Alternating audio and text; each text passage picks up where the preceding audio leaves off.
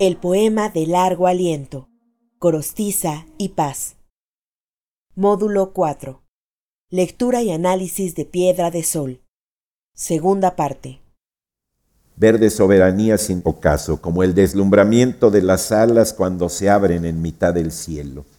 Ahí podemos quedarnos en ese deslumbramiento de las alas cuando se abren a la mitad del cielo. La desdicha como un ave petrificando el bosque con su canto Suena el canto del ave, que es lo que se mueve en el bosque, y el bosque se queda quieto.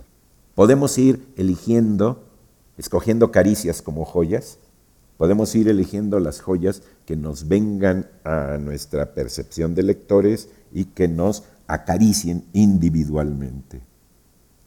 Voy entre galerías de sonidos, fluyo entre las presencias resonantes, voy por las transparencias como un ciego, un reflejo me borra, nazco en otro, oh bosque de pilares encantados. Aquí hay una alusión, una intertextualidad a un poema que es el poema que abre el simbolismo, un poema de Baudelaire que se llama Correspondencias, donde habla de que eh, el mundo, la realidad, es como un bosque de resonancias. El poeta entra en ese bosque y oye de pronto un sonido que se convierte en un color, que se convierte en un olor, y el bosque no es solamente el bosque, sino que significa otra cosa. El poema Correspondencias de Baudelaire habla de un bosque donde hay resonancias y correspondencias entre los distintos sentidos y el bosque adquiere características simbólicas. ¿Simboliza qué? Simboliza lo que cada uno sienta que simboliza. Pero ese poema de correspondencias aquí aparece en cierta medida citado, sin estar este, citado veladamente. Presencias resonantes, bosque de pilares encantados. Es una alusión al poema Resonancias de Baudelaire. Baudelaire fue un momento trascendental en la poesía en general, por esta apertura que hizo a las sinestesias y a las posibilidades del lenguaje. Decía Ramón López Velarde, antes era yo como un seminarista sin Baudelaire, sin rima y sin olfato. Pero ya cuando vino Baudelaire, la rima y el olfato, se volvió poeta.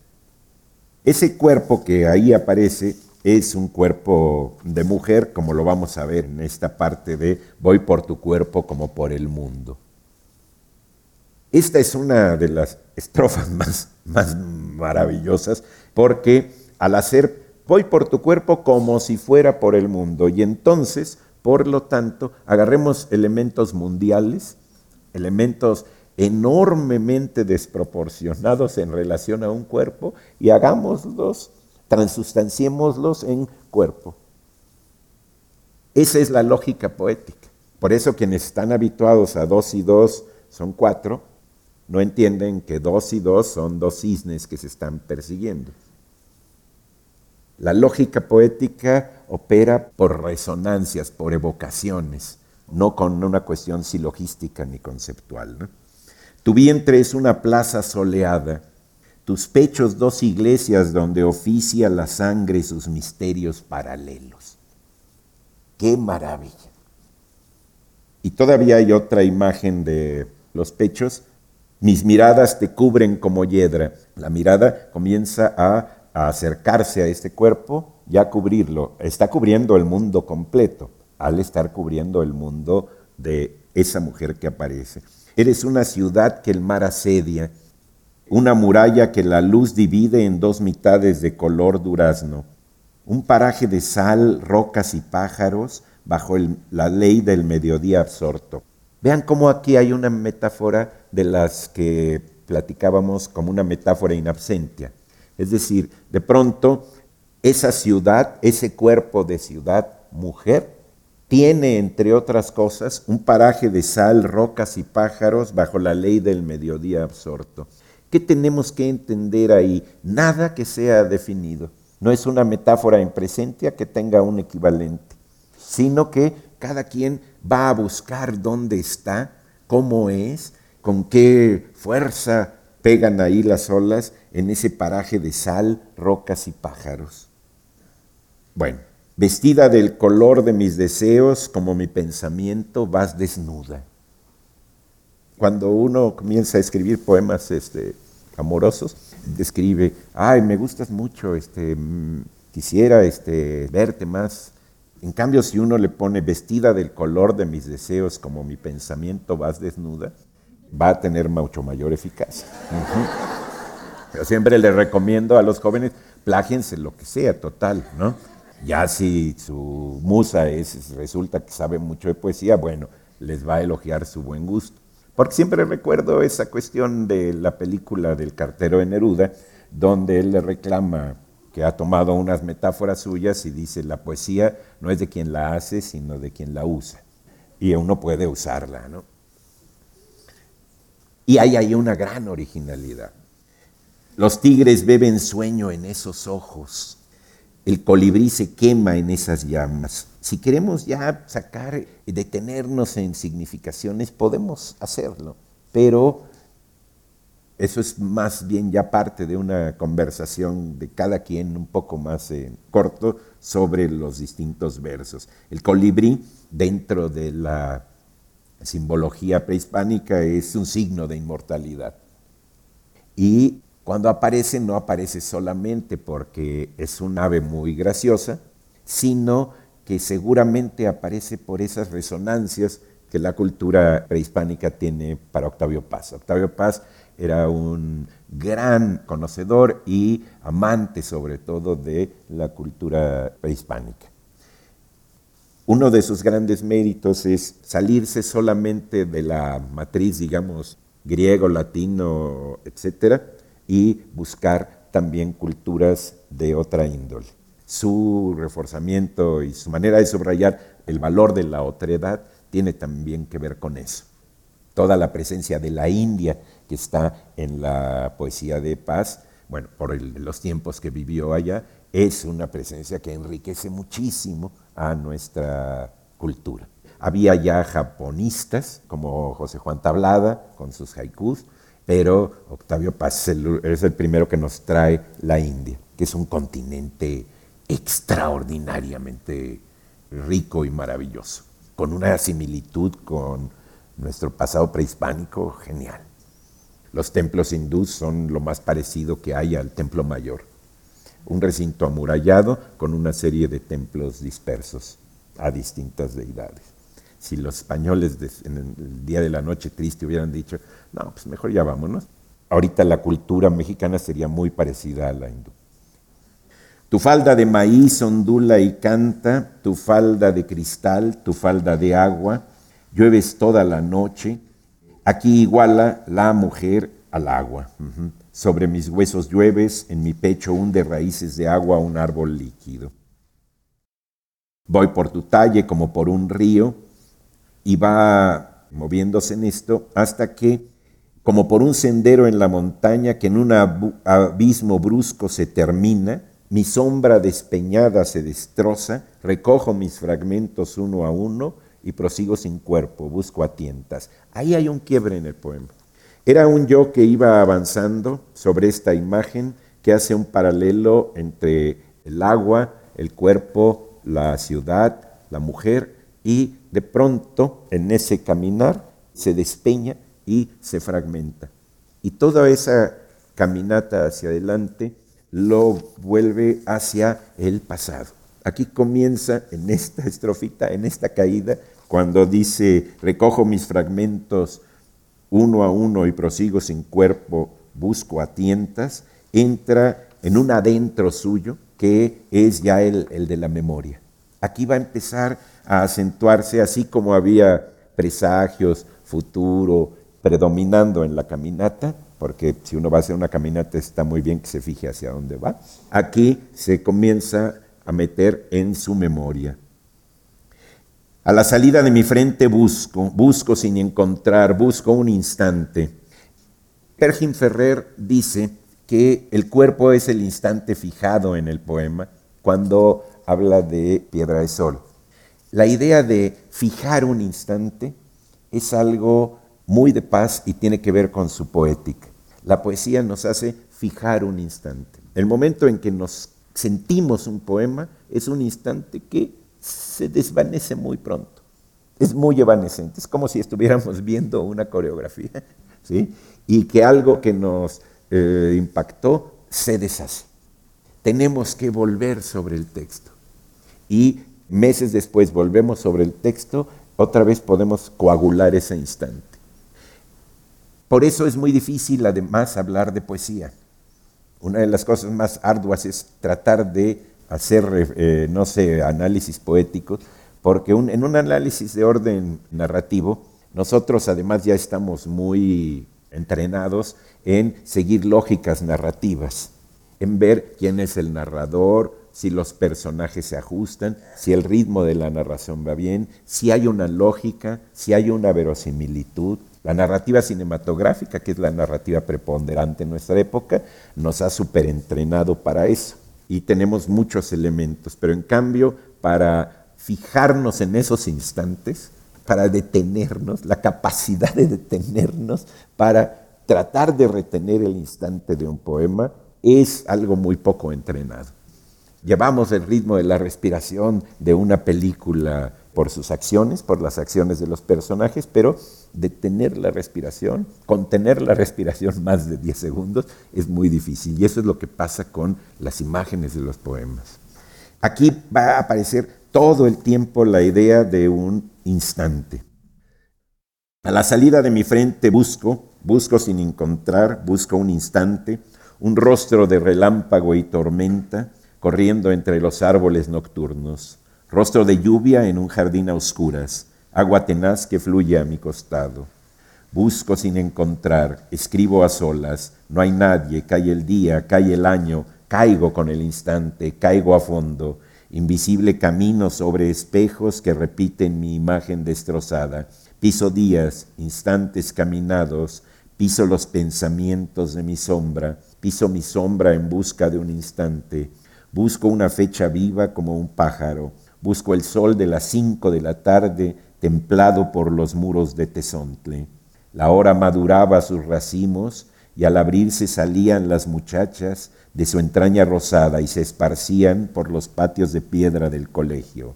Alta como el otoño caminaba, envuelta por la luz bajo la arcada, y el espacio al ceñirla la vestía de una piel más dorada y transparente ya encontró algo. Vean, se mete al tiempo, busco sin encontrar, cae el año, cae el día, cae el instante, eh, piso días, instantes caminados, piso los pensamientos de mi sombra, son, son recuerdos, ¿sí? Piso mi sombra en busca de un instante que fijo, busco una fecha viva como un pájaro, estoy buscando en este fluir de tiempo de pronto algo que se detenga, una fecha viva como un pájaro, como busco el sol de las 5 de la tarde. ¡Pum! ¡Ay, qué bueno! Ya nos detuvimos. Gracias tiempo cronológico, gracias Casio, gracias Timex que nos detuviste. Y se fija en un 5. Dos puntos, la hora maduraba, vean, ahí se va en copretérito, ya fijó un instante. Ahora maduraba, ese es un recuerdo concreto. Además, oigan el ritmo de los endecasílabos va saliendo la muchacha, ¿sí? esa muchacha de la que todos nos enamoramos. La hora maduraba sus racimos y al abrirse salían las muchachas de su entraña rosada y se esparcían por los patios de piedra del colegio. Alta como el otoño caminaba envuelta por la luz bajo la arcada y el espacio al ceñirla la vestía de una piel más dorada y transparente. Ya apareció la muchacha. Además, con unas imágenes verdaderamente insólitas. La hora maduraba sus racimos y al abrirse salían las muchachas de su entraña rosada y se esparcían. Vean qué parto de la hora. Es un parto en sentido casi ginecológico, con una imagen impresionante, la hora madurando sus racimos, todos los frutos que nos da una hora determinada.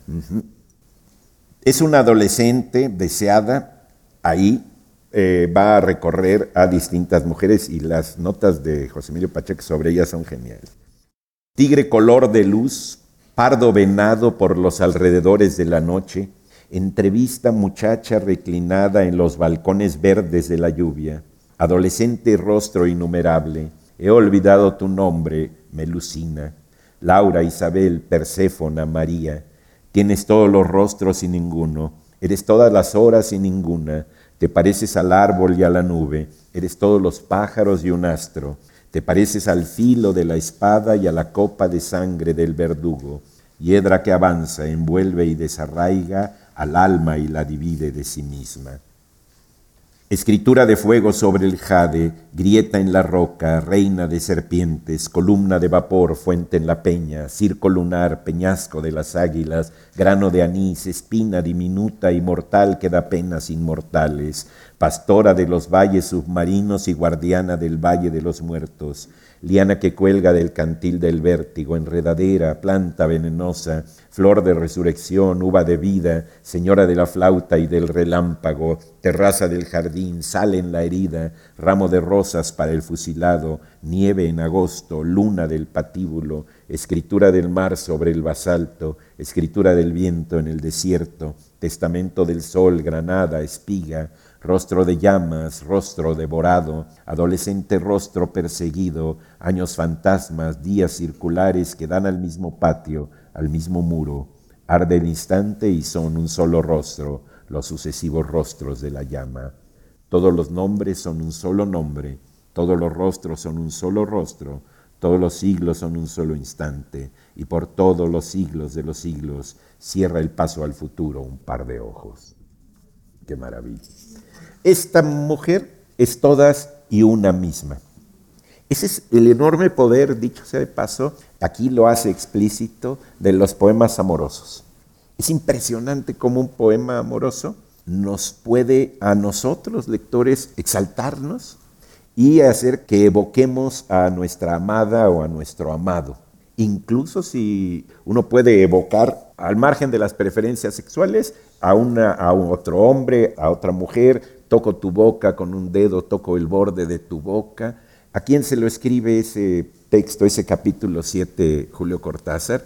¿Quién sabe? Ese es un texto unisex, ¿sí? Y nosotros podemos meternos en el texto y pensar cada quien en la boca elegida. La diferencia entre una carta que alguien le escribe, carta a mi esposa Raquel, Raquel, fíjate que ahora que fui a Superama me acordé de ti cuando, etcétera, ¿sí?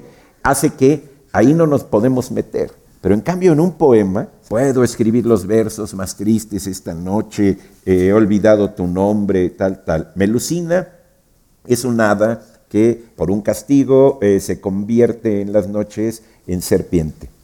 Es una referencia que hay que buscar a nivel de diccionario. ¿Por qué? Porque va a salir otra vez. Melusina sale en otro momento del poema.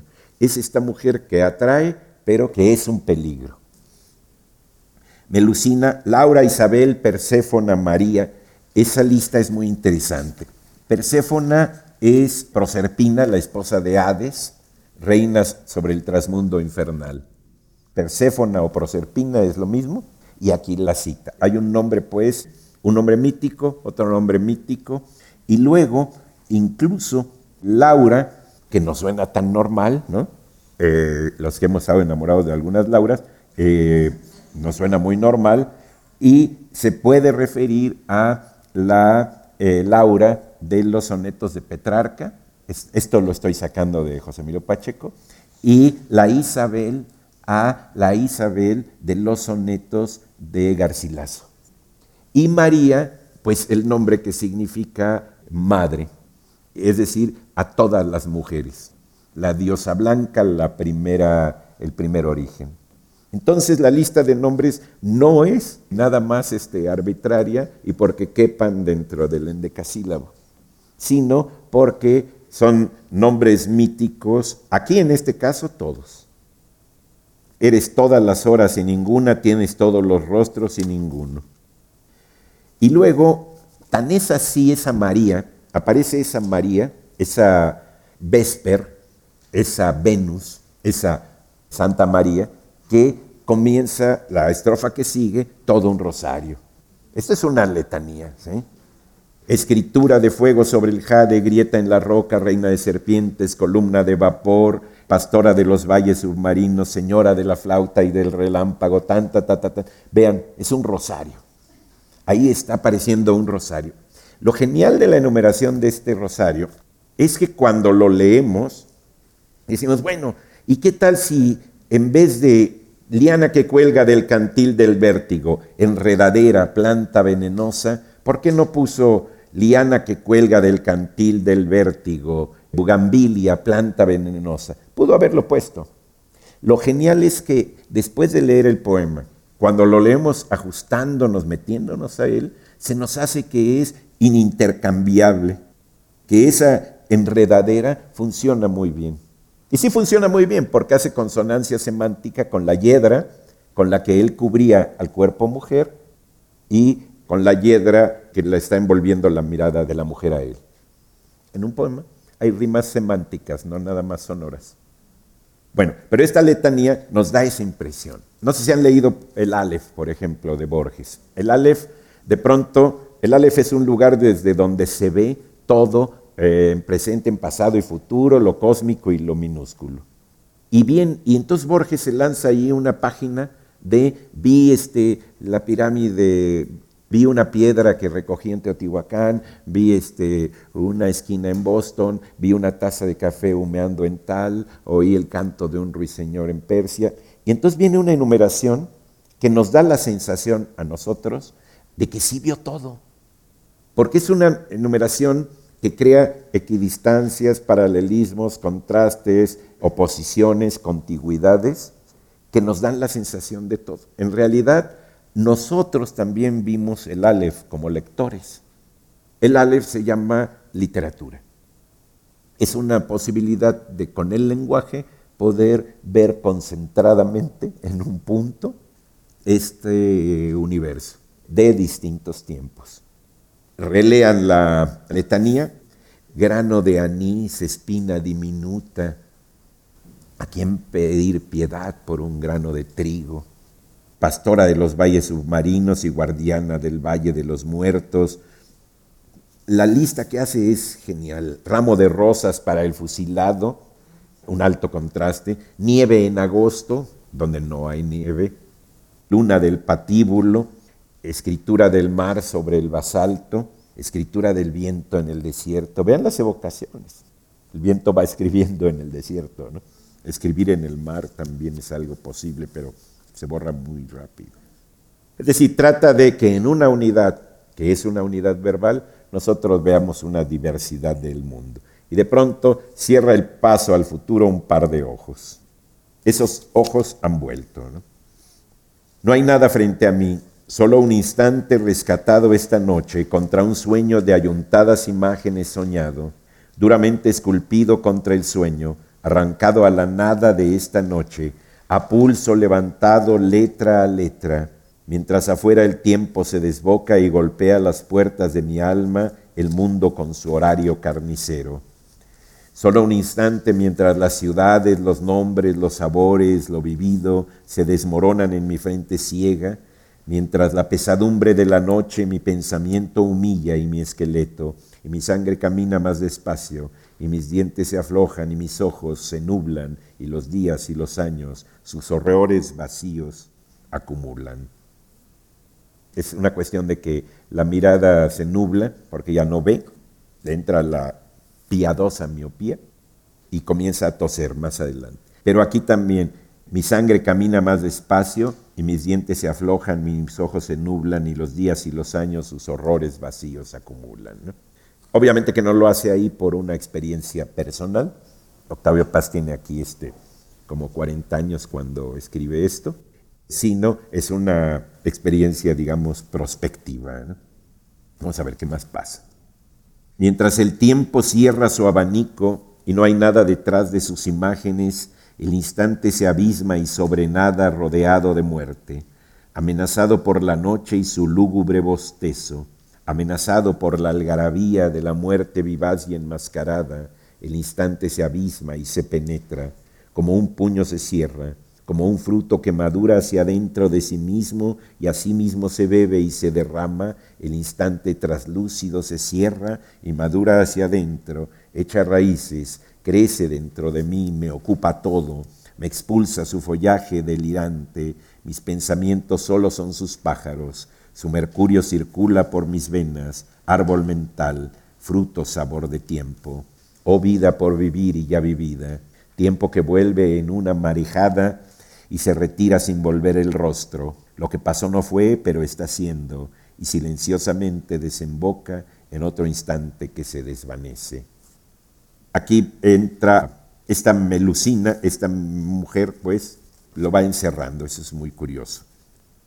Vean en esta estrofa, cuando el instante se abisma y se penetra, va hacia adentro, madura hacia sí mismo, el instante otra vez madura hacia adentro, crece dentro de él y lo va pues afectando, haciéndole que, pues haciéndole algo muy gacho.